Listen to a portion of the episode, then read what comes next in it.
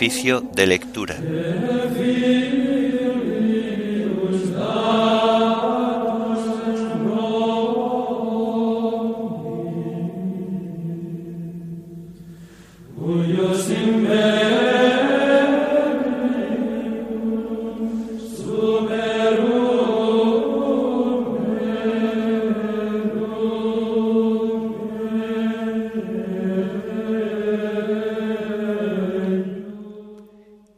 Santo. Himno de laudes. Oh cruz fiel, árbol único en nobleza. Antífonas y salmos del miércoles de la segunda semana del Salterio. Lecturas y oración final correspondientes al miércoles santo.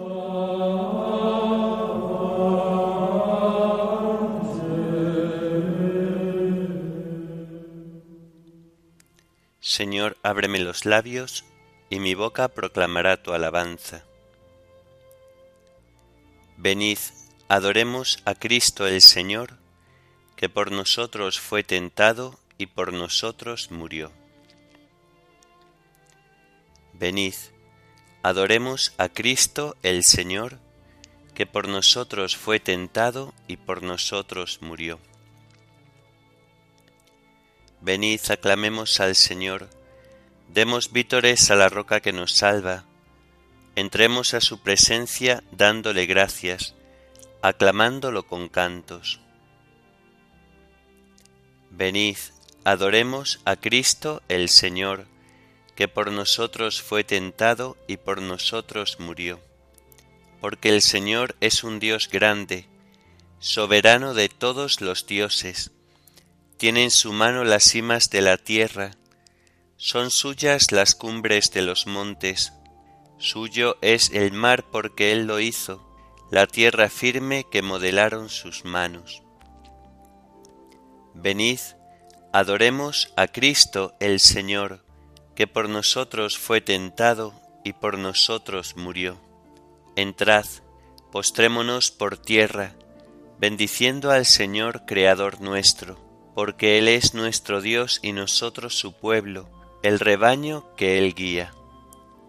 Venid, adoremos a Cristo el Señor, que por nosotros fue tentado y por nosotros murió.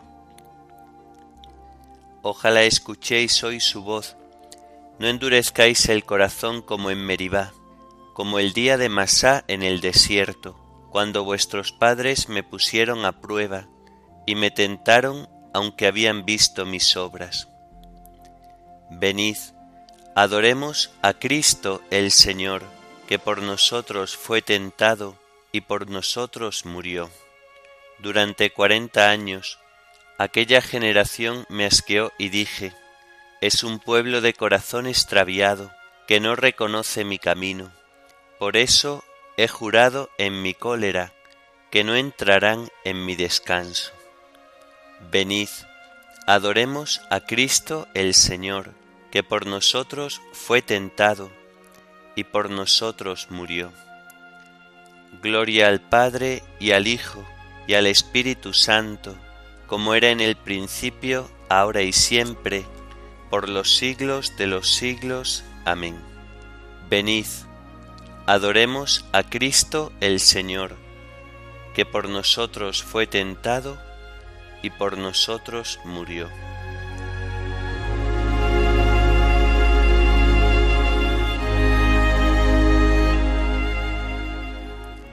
Oh cruz fiel, árbol único en nobleza, jamás el bosque dio mejor tributo, en hoja, en flor y en fruto, dulces clavos, dulce árbol donde la vida empieza, con un peso tan dulce en su corteza.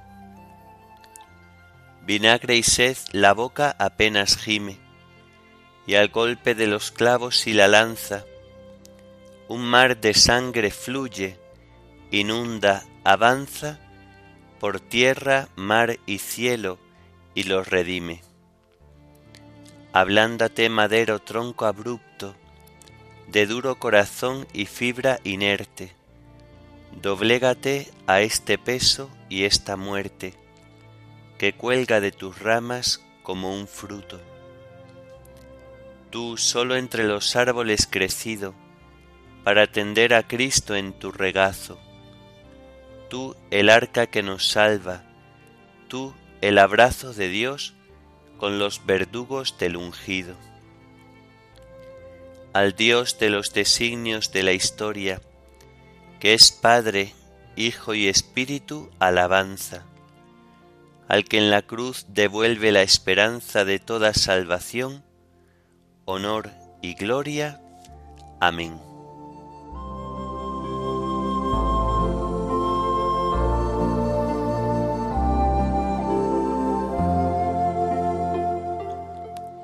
También nosotros gemimos en nuestro interior, aguardando la redención de nuestro cuerpo.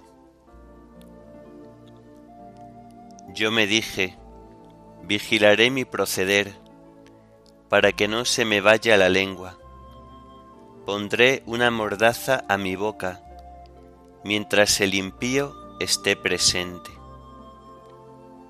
Guardé silencio resignado, no hablé con ligereza, pero mi herida empeoró y el corazón me ardía por dentro. Pensándolo me requemaba hasta que solté la lengua. Señor, dame a conocer mi fin y cuál es la medida de mis años, para que comprenda lo caduco que soy. Me concediste un palmo de vida, mis días son nada ante ti. El hombre no dura más que un soplo. El hombre pasa como una sombra. Por un soplo se afana, atesora sin saber para quién. Gloria al Padre y al Hijo y al Espíritu Santo, como era en el principio, ahora y siempre, por los siglos de los siglos. Amén también nosotros gemimos en nuestro interior, aguardando la redención de nuestro cuerpo.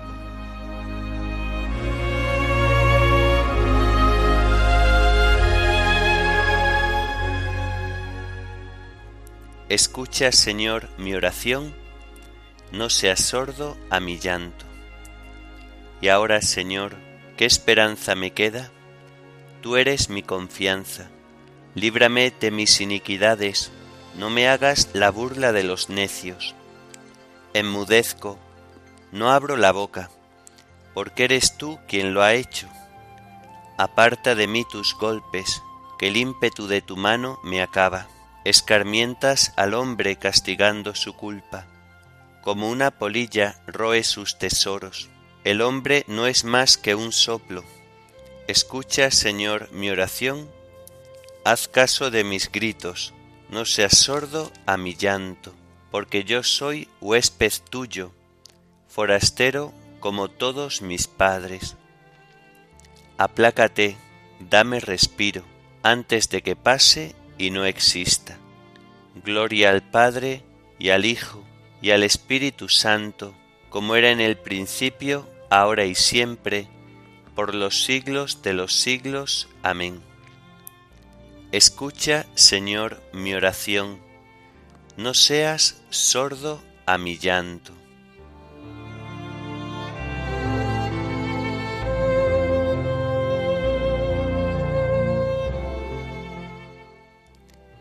Yo confío en la misericordia del Señor por siempre jamás. ¿Por qué te glorías en la maldad? Y te envalentonas contra el piadoso? Estás todo el día maquinando injusticias, tu lengua es navaja afilada, autor de fraudes. Prefieres el mal al bien, la mentira a la honradez. Prefieres las palabras corrosivas, lengua embustera. Pues Dios te destruirá para siempre, te abatirá y te barrerá de tu tienda, arrancará tus raíces del suelo vital.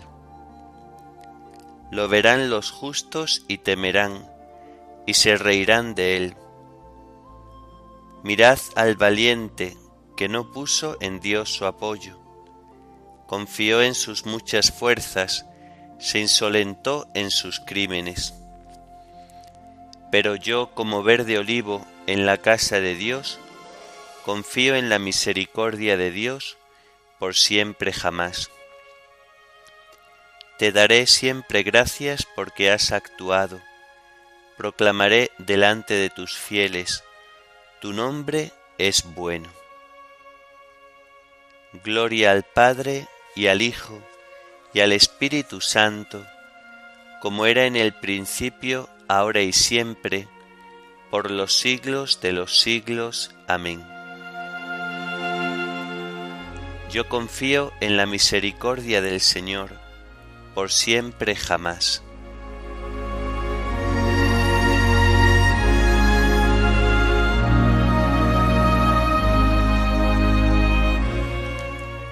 Cuando yo sea elevado sobre la tierra, atraeré a todos hacia mí.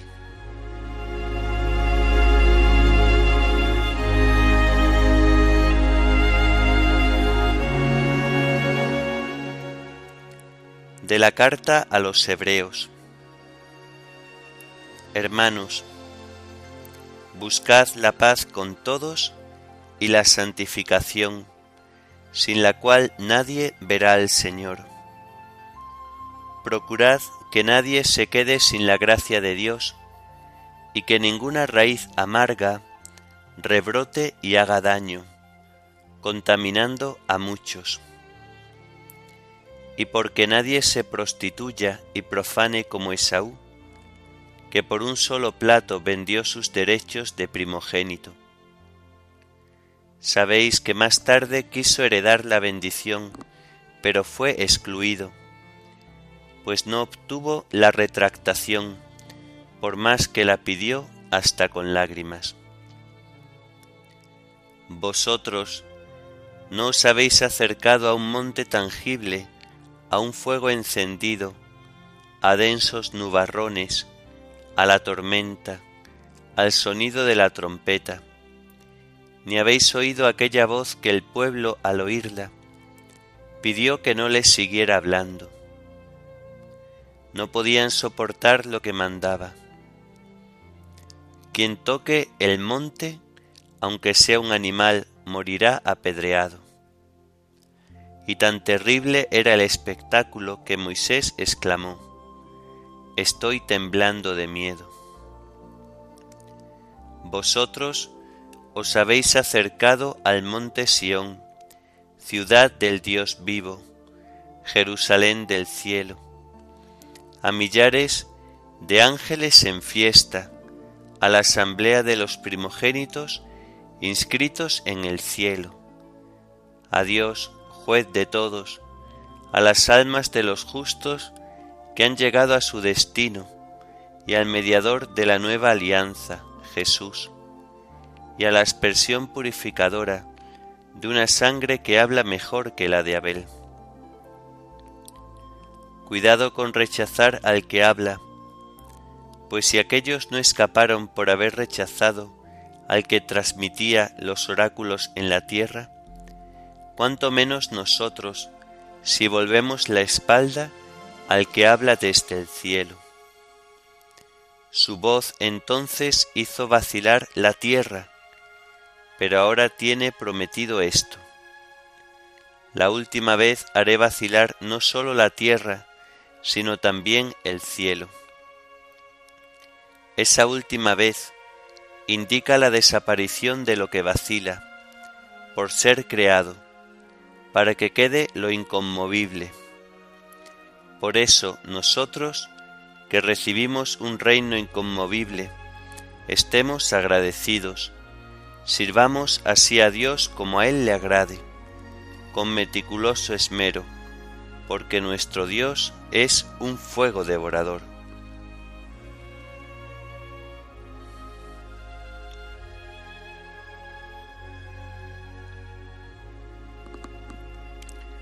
Al escuchar la voz que salía de la tiniebla, mientras el monte Sinaí ardía, os acercasteis a Moisés y le dijisteis, El Señor nuestro Dios nos ha mostrado su gloria y su grandeza.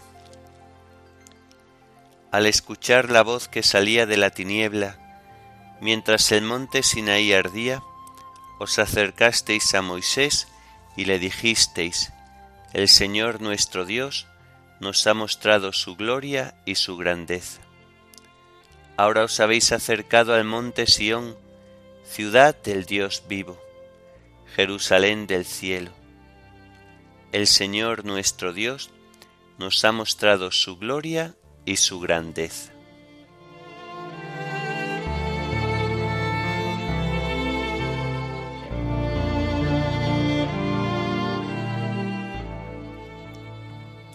De los tratados de San Agustín Obispo sobre el Evangelio de San Juan.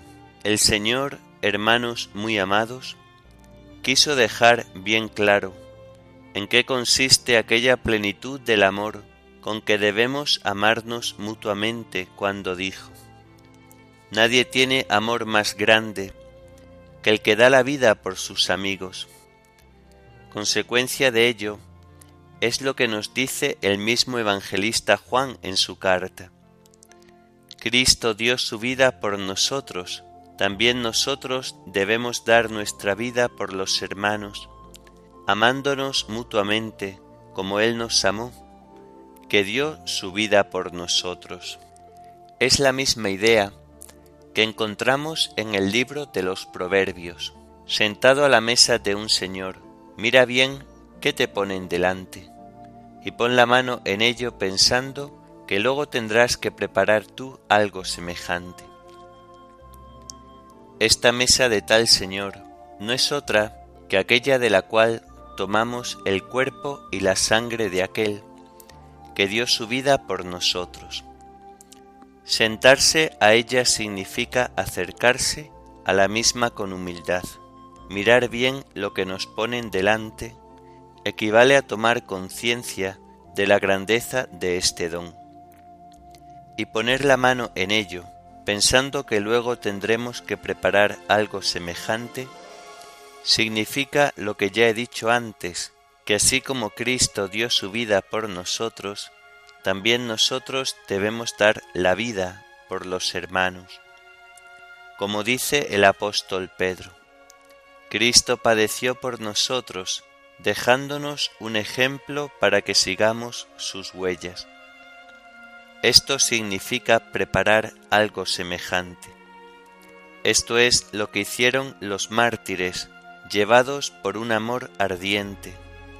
Si no queremos celebrar en vano su recuerdo, y si nos acercamos a la mesa del Señor para participar del banquete en que ellos se saciaron, es necesario que, tal como ellos hicieron, preparemos luego nosotros algo semejante. Por esto, al reunirnos junto a la mesa del Señor, no los recordamos del mismo modo que a los demás, que descansan en paz para rogar por ellos, sino más bien para que ellos rueguen por nosotros, a fin de que sigamos su ejemplo, ya que ellos pusieron en práctica aquel amor del que dice el Señor que no hay otro más grande. Ellos mostraron a sus hermanos la manera como hay que preparar algo semejante a lo que también ellos habían tomado de la mesa del Señor. Lo que hemos dicho no hay que entenderlo como si nosotros pudiéramos igualarnos al Señor, aun en el caso de que lleguemos por Él hasta el testimonio de nuestra sangre. Él era libre para dar su vida y libre para volverla a tomar. Nosotros no vivimos todo el tiempo que queremos y morimos, aunque no queramos. Él, en el momento de morir, mató en sí mismo a la muerte. Nosotros somos librados de la muerte por su muerte. Su carne no experimentó la corrupción, la nuestra ha de pasar por la corrupción hasta que al final de este mundo seamos revestidos por Él de la incorruptibilidad. Él, no necesitó de nosotros para salvarnos. Nosotros sin Él nada podemos hacer. Él a nosotros, sus sarmientos, se nos dio como vid. Nosotros, separados de Él, no podemos tener vida. Finalmente, aunque los hermanos mueran por sus hermanos, ningún mártir derrama su sangre para el perdón de los pecados de sus hermanos, como hizo Él por nosotros, ya que en esto no nos dio un ejemplo que imitar, sino un motivo para congratularnos. Los mártires, al derramar su sangre por sus hermanos, no hicieron sino mostrar lo que habían tomado de la mesa del Señor. Amémonos pues los unos a los otros, como Cristo nos amó y se entregó por nosotros.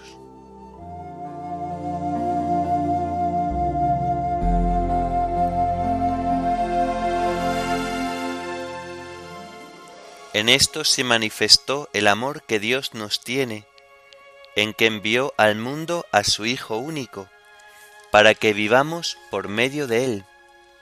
Si Dios nos amó de esta manera, también nosotros debemos amarnos unos a otros. En esto se manifestó el amor que Dios nos tiene, en que envió al mundo a su Hijo único, para que vivamos por medio de Él. Si Dios nos amó de esta manera, también nosotros debemos amarnos unos a otros. Dios nos amó y nos envió a su Hijo como víctima de propiciación por nuestros pecados. Si Dios nos amó de esta manera, también nosotros debemos amarnos unos a otros.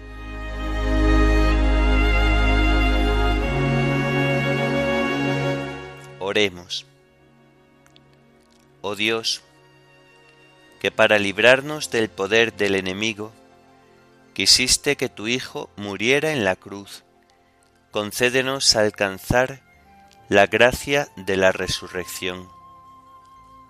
Por nuestro Señor Jesucristo, tu Hijo, que vive y reina contigo en la unidad del Espíritu Santo, y es Dios por los siglos de los siglos. Amén. Bendigamos al Señor, demos gracias a Dios.